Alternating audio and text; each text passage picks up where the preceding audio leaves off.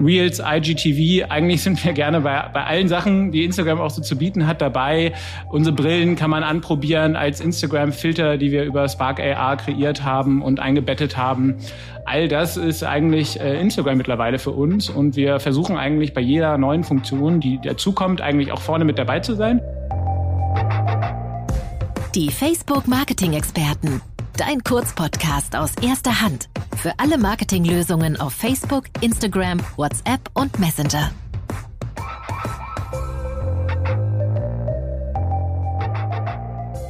Ja, moin aus Hamburg und herzlich willkommen zu einer weiteren Folge von Die Facebook Marketing Experten. Heute dreht sich mal wieder alles rund um das Thema Instagram. Instagram ist ja die prädestinierte Plattform, um sich mit anderen auszutauschen, mit Communities sich zu connecten, aber auch um sich inspirieren zu lassen. Es ist aber auch eine Plattform, um eine Marke, eine Brand kreativ in äh, Szene zu setzen.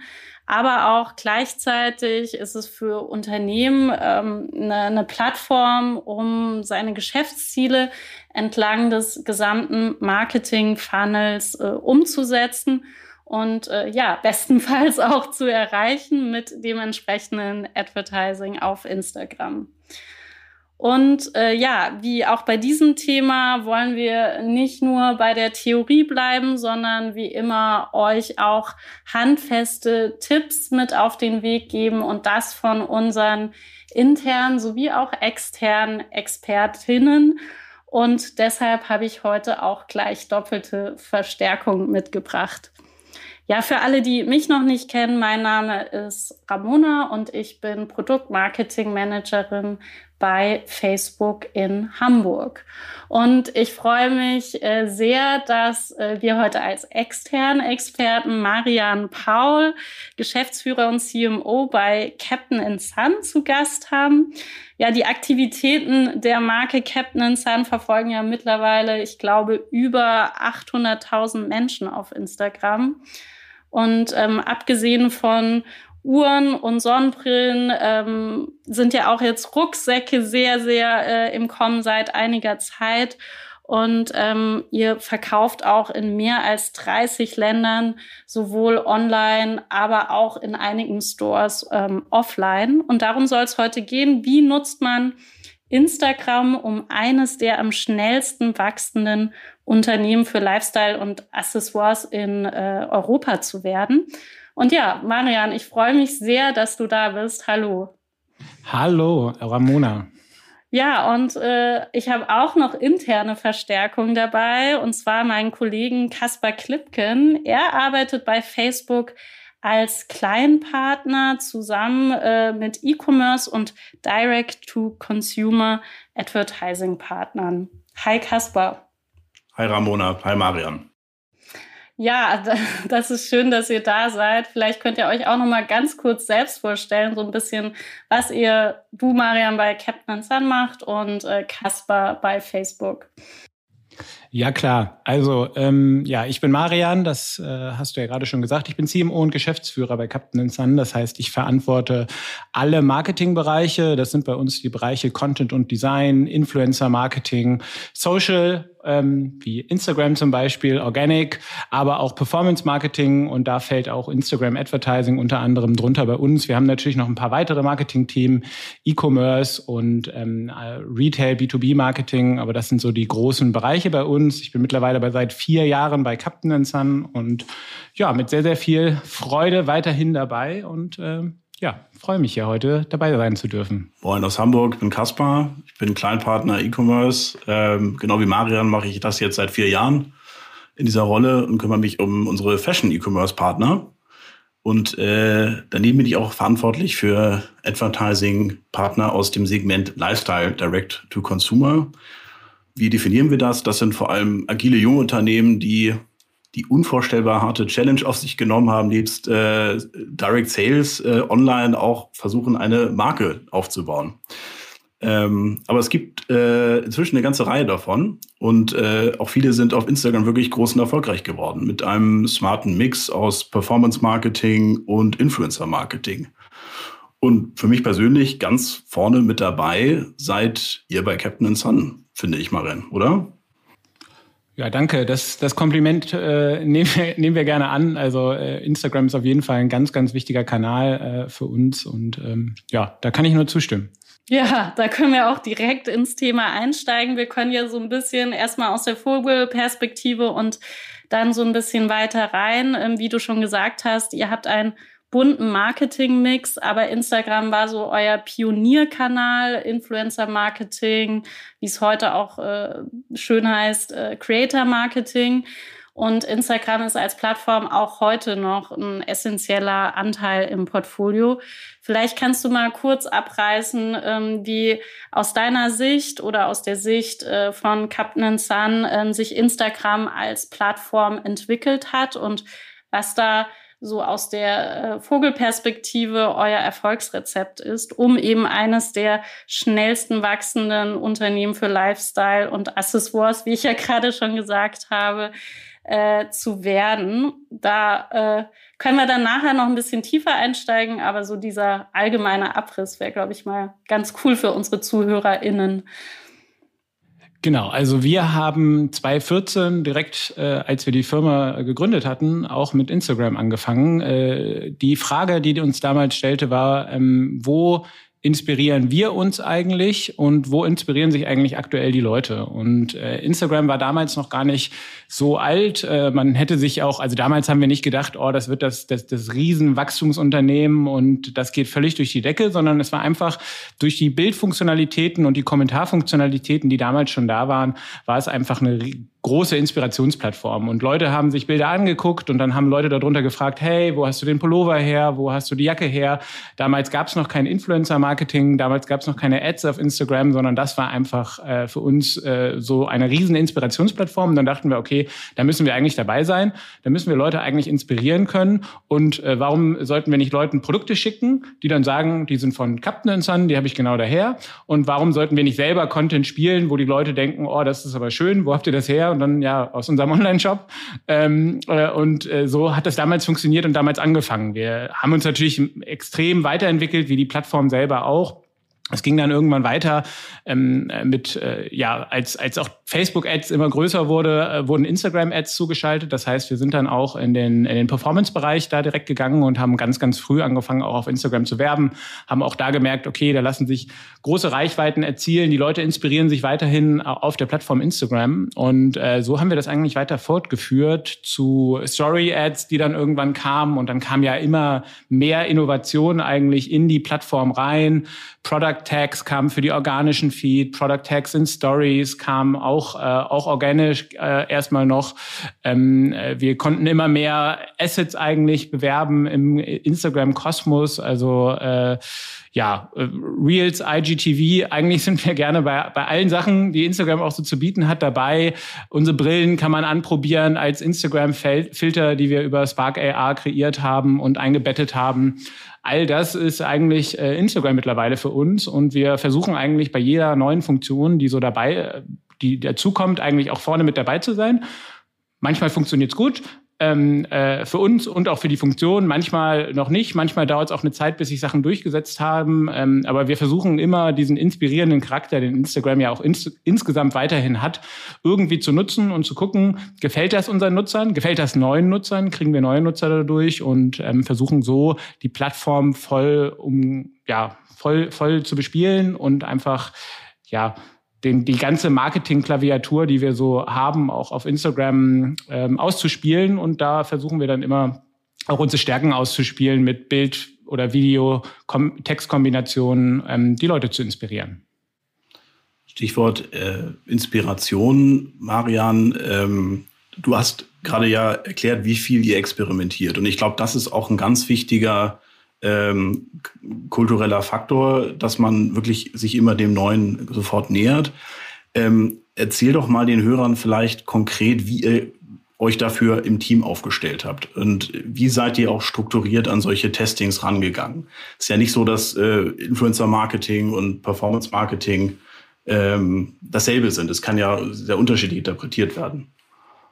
Genau, also ähm, wir haben unser Team jetzt nicht auf Instagram aufgestellt, aber wir, wir, stell, wir haben natürlich unser, unser Team so kompetenzgetrieben aufgestellt. Nichtsdestotrotz hat jeder Touchpoints zu Instagram. Also Influencer-Marketing oder Creator-Marketing, da ist natürlich die Kernkompetenz Verhandlung oder Relationship-Building. Und das findet dann für die Plattform Instagram unter anderem statt, wogegen Performance natürlich die ähm, zahlengetriebene Aussteuerung von Werbeanzeigen ist, Testings, Bildtestings und ähnliches.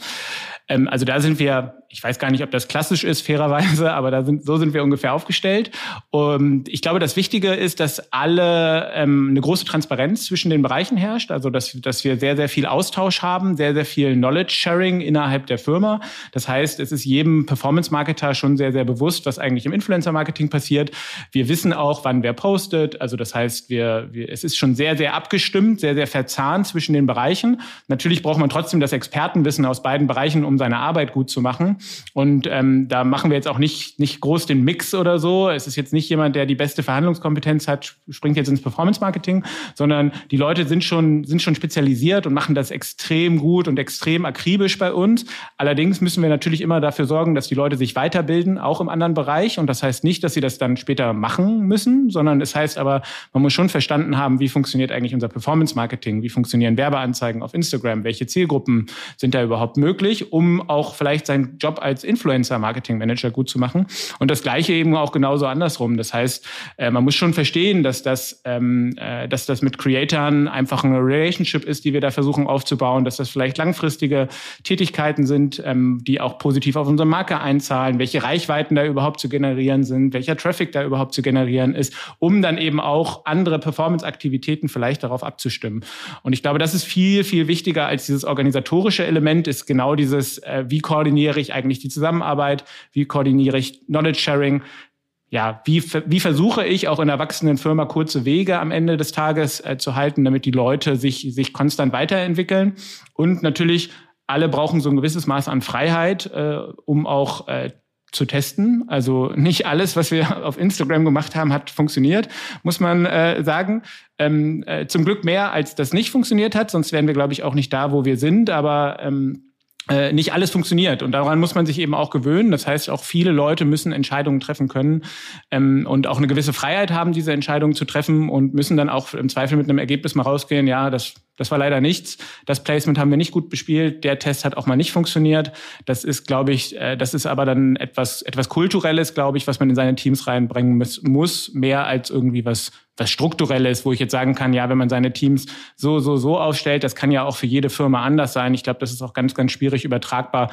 Das ist ja auch, liegt ja auch ganz viel an den Leuten, wie man sowas dann vielleicht auch äh, aufbaut und strukturiert. Ähm, das, das ist, glaube ich, nicht das Erfolgsrezept, sondern eher, dass, dass alle Leute auch einfach verstehen, was sonst auf Instagram auch einfach passiert. Und wenn man, ich glaube, nicht versteht, was sonst eigentlich auf dieser Plattform passiert, dann ist man in der Spezialisierung, die man vielleicht auf dieser Plattform ausführt, auch meistens nicht so gut. Ja, super. Also das ist hören wir immer mehr, ne, dass es einfach so wichtig ist, ähm, die Silos auch aufzubrechen, die ja in vielen Unternehmen auch äh, existieren und wie, wenn man auch wächst, dann eben Teams zusammenbringt, Kollaboration und so weiter.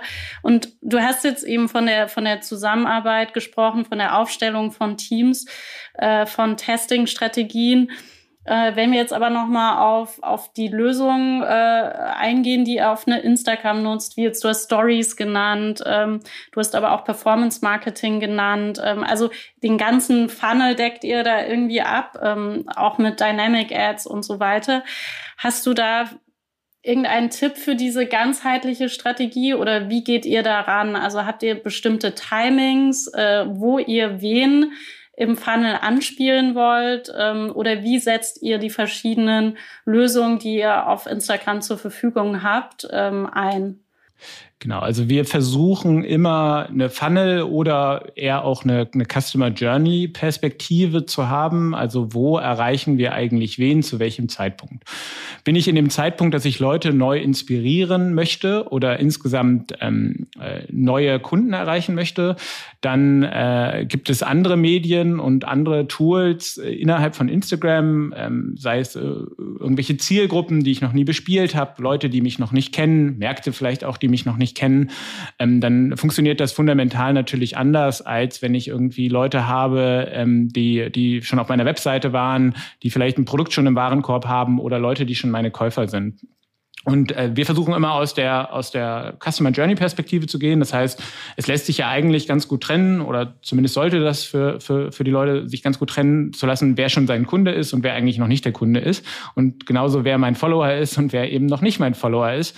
Und äh, das heißt, da versuchen wir erstmal ähm, zu trennen. Und dann muss man natürlich gucken, ähm, kriegt man die Leute eigentlich schnell genug zur Marke? Einerseits organisch, aber auch äh, mit Ads um äh, einerseits vielleicht einen äh, Follower zu generieren, die man dann weiter in den Funnel leitet oder um äh, Leute auf die Webseite zu ziehen. Und auch da funktioniert es dann in einer ganz klassischen Funnel-Logik, um sie dann eben äh, dazu zu bringen, unsere äh, schönen Produkte zu kaufen.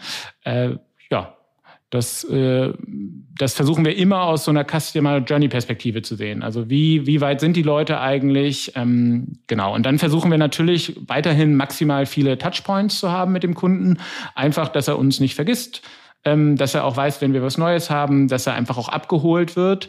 Und ähm, da hilft es natürlich, dass wir einen gewissen Produktmix mittlerweile haben und eben nicht nur die Uhr, mit der wir mal gestartet sind, haben, sondern auch immer mal wieder was Neues zu erzählen zu haben. Das ist, glaube ich, unabdingbar und ganz, ganz wichtig, um die Leute auch einfach zu halten weil sonst müssten sie sich unseren Content vielleicht gar nicht so intensiv angucken, wenn da eigentlich nichts Attraktives Neues kommen würde. Und das gilt für alle Medien, also für die komplette Klaviatur, ähm, sei es jetzt Ads oder sei es auch der organische Bereich. Wenn wir da nicht irgendwas Neues oder Interessantes erzählen würden, dann würden die Leute das auch nicht gucken. Und dann äh, würden wir das auch merken, ähm, wahrscheinlich später in den Umsätzen und erstmal in den Reaktionen, äh, dass Leute lang, langweilig wird, wenn sie Sachen gucken von uns. Und ähm, später würden wir es dann auch in den Umsätzen merken, weil wir merken, okay, wir haben gar nicht mehr so viel Touchpoints mit den einzelnen Leuten. Auch das ist wieder eine, eine, eine User Journey Perspektive. Also wie viel Touchpoints haben wir eigentlich mit den Leuten ähm, zwischendurch? Und natürlich versuchen wir die ja, so günstig wie möglich zu kriegen ähm, äh, und ähm, da irgendwie mit, mit, mit, mit, einem, äh, mit einem guten Marketingmix am Ende das Ganze ähm, äh, so auszusteuern, äh, dass, dass, dass es nicht zu viel ist, aber auch nicht zu wenig und wir immer wieder Leute haben, die wir neu begeistern können und die Leute, die wir schon haben, ähm, ja, gut bei Laune zu halten. Ja, super. Und ja, in dem Kontext habe ich auch noch kurz eine Ankündigung in, in eigener Sache. Wenn ihr noch mehr zu den Themen rund ums Instagram-Universum erfahren möchtet, die Marian gerade angesprochen hat, wie zum Beispiel Stories, wie zum Beispiel Dynamic Ads oder AR, dann besucht uns auf fb.me slash Facebook Marketing.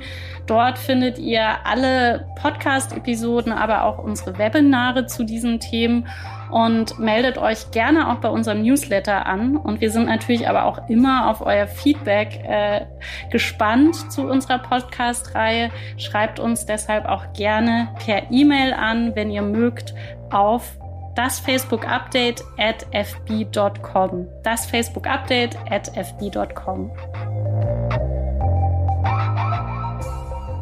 Und ich glaube, jetzt hat Kasper noch eine Frage, die äh, dir unter den Nägeln brennt, die du Marian schon immer mal gerne fragen wolltest. Genau. Ähm, Instagram als visuelle Plattform ähm, heißt ja auch, dass man das Thema Brand Marketing ganz neu interpretieren kann. Ähm, und das äh, machen ja viele, viele Marken nicht. Ihr als D2C, als äh, Lifestyle-Marke schon. Ihr nutzt hauptsächlich Content-Marketing, der auch Sales treiben soll. Und ich glaube, für die Zuhörerinnen ganz interessant, was ist da eure Methode für Full Funnel? Was macht ihr mit Funnel? Was sind konkrete Strategien, die erfolgreich sind? Und wie schafft ihr es dabei, äh, Brand Consistency sicherzustellen? Ähm, also genau, das ist ein bisschen unterschiedlich äh, für verschiedene ähm, Aktivitäten, die wir auf, auf Instagram machen. Je nachdem, wie gut wir wissen, wen wir da gerade anspielen. Also im, im Bereich Advertising weiß man das ja ähm, teilweise ein bisschen besser, wer eigentlich genau die Zielgruppe ist und ähm, welches Alter die hat und welches Gender. Da hantieren wir ein bisschen anders als im organischen Bereich. Insgesamt ist das natürlich äh, gar nicht äh, leicht am Ende des Tages. Wir versuchen schon eine relativ konsistent zu sein in dem, was wir tun. Und das äh, funktioniert einerseits mit äh, Inhouse Content Production. Also wir haben hier ein Content Production Team, ähm, die eigentlich konstant Content kreieren. Und jeder Bereich hat auch nochmal, ähm, sei es jetzt Performance Marketing oder sei es jetzt auch Social, hat auch nochmal ja, Content Creator und Content Kuratoren in, im Team selber sitzen. Also das ist nicht so, als hätten wir eine große Designabteilung, die würde alles irgendwie zuschieben und alle Assets würden genau gleich aussehen, sondern sondern wir versuchen das schon auf den gewissen Use Case zu customizen. Daraus, wir bedienen uns vorher aus einem, aus einem großen Bilderpool quasi. Das heißt, wir wissen schon, dass wir, wir versuchen schon ähnliche Bilder und Bildelemente zu verwenden, versuchen die dann aber innerhalb des, des ähm, der, der Funktion, die wir dann haben, äh, zu customizen und da eben einfach genau zielgerichtet auszusteuern und merken eben, dass wir damit mehr Erfolg haben, als würden wir ein Kampagnenbild nehmen und das mal für alle Placements äh, am Ende des Tages zurechtschneiden. Natürlich ist das mit viel Managementaufwand verbunden, weil man muss natürlich dann, der Bilderpool muss schon einigermaßen homogen sein. Die Messages, die man hat und Produkte, die man hat, müssen natürlich einigermaßen homogen sein.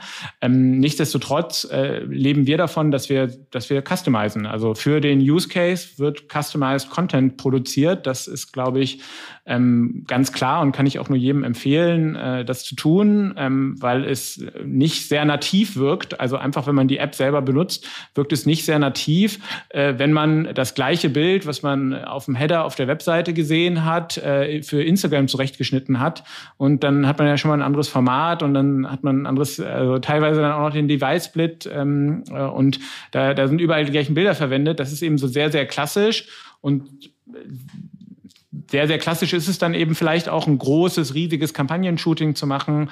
Und äh, dann müssen alle Bereiche eben erstmal mit dem Content leben. Und wir leben eher davon, dass wir konstant nachproduzieren und versuchen, so ein einigermaßen, und das gelingt uns auch nicht immer, konsistentes Bild abzugeben, weil wir uns geeinigt haben, okay, wie soll denn unsere Bildsprache sein? Was sind denn Werte, die wir eh eher vermitteln wollten? Was sind vielleicht auch Werte, von denen wir uns auch mal lösen? So eine Marke entwickelt sich ja auch so ein bisschen. Ähm, und da, da versuchen wir uns immer so ein paar, ja, Brand Adjectives äh, so ein bisschen zuzuschreiben und versuchen da so ein bisschen reinzuarbeiten. Aber das ist auch eine, konstantes, eine konstante Veränderung. So eine Marke lebt ja auch so ein bisschen davon, dass sie sich zumindest verändern kann. Zumindest wir leben ein bisschen davon.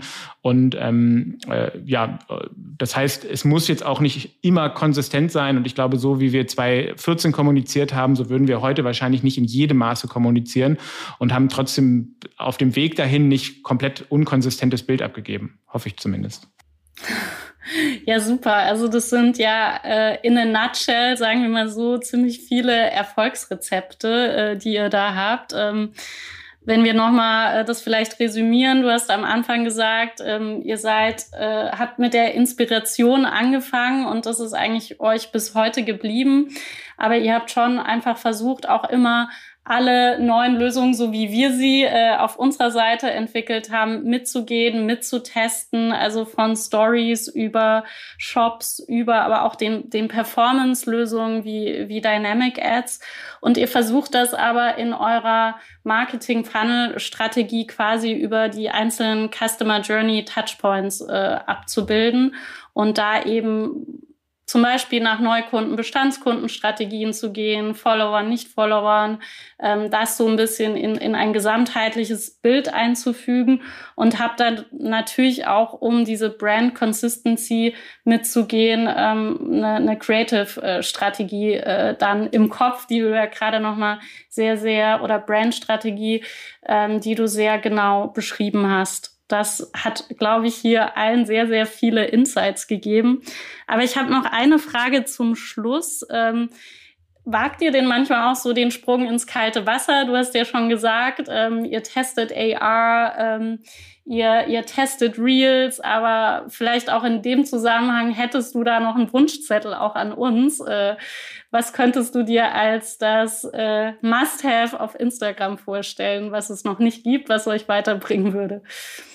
Also äh, weiß ich gar nicht. Ich glaube, es sind immer so viele kleine Stellschrauben, die kommen. Ja, wir beschäftigen uns gerade mit dem Thema, wie ist das eigentlich mit so ganzen Live-Angeboten? Ist das was, was kommt? Äh, ist das ein Trend, der vielleicht nur in Asien gerade groß ist? Und äh, teilweise kommen aber auch Trends aus Asien hier rüber. Äh, Gibt es demnächst noch mehr Live-Funktionen? Also nicht, dass es die nicht schon gibt, aber gibt es dann, keine Ahnung, gibt es dann Product Tags in Live-Feeds oder, oder ähnliches? Das kann ich mir schon irgendwie vorstellen. Ähm, äh, sowieso so ein paar Sachen in den Live-Funktionen, was Kommentare und Linkage angeht und ähnliches. Ich glaube, das ist etwas, das fänden wir zumindest spannend, um zu testen. Ob das dann auf jeden Fall das, das, das große Ding wird, kann ich, kann ich nicht vorhersagen. Ich habe leider auch keine gute Glaskugel, was das angeht. Aber ähm, es ist auf jeden Fall etwas, mit dem wir uns gerade so ja, konzeptionell zumindest mal beschäftigen und drüber nachdenken, ähm, ist das was für uns, ist das was Relevantes für uns, wie sieht das eigentlich aus mit so Live-Formaten, weil wir immer ein bisschen auch ähm, in andere Märkte gucken und äh, USA und, und Asien, mhm. insbesondere China, sind da natürlich immer irgendwie Vorreiter in, in, in, in beiden Seiten, was da so konzeptionell im E-Commerce vielleicht passieren könnte. Manchmal ist aber auch nicht so. Also da, da sind wir auch schon mal, haben uns auch schon mal was angeguckt, was, was auch zehn Jahre später noch nicht da ist.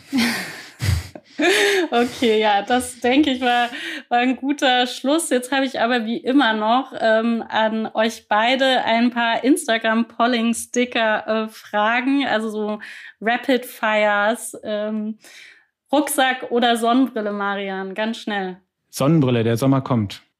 Auf jeden Fall Sonnenbrille. Okay, ja, da bin ich auch dabei. Und eure Produkte haben ja immer so ganz schöne Städtenamen. Da habe ich zwei meiner Lieblingsstädte rausgesucht. Amsterdam oder Barcelona? Marian. Amsterdam, aber aufgrund der Brille. Barcelona. Kaspar? Barcelona ist es für mich. Perfekt. Instagram Stories oder Reels? Mein ganzes Team wird jetzt sagen Reels, aber ich sage immer noch Stories. Das ist aus Eigenkonsum. Ramona, darf ich als Facebook-Mitarbeiter eigentlich auch Instagram Stories wählen, auch wenn es das ältere Format ist? Ich bin lieber halt Fotografie, deswegen für mich fehlt Stories. Ich würde sogar manchmal noch Feed sagen, ähm, deshalb keine Panik. Und äh, dann noch ein letztes Business- oder Entertainment-Podcast. Ja, Business ist doch Entertainment. Also ich nehme äh, Business. Ich nehme Entertainment.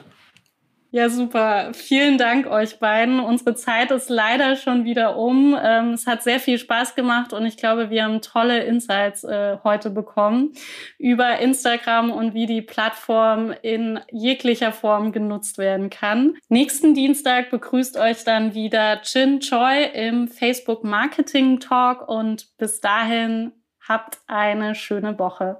Tschüss. Ciao. Vielen Dank. Ciao, ciao. Das Facebook Update. Deine wöchentliche Podcast-Dosis aus erster Hand rund um das Thema Digitalisierung. Jetzt abonnieren in der Podcast-App eurer Wahl und up to date bleiben.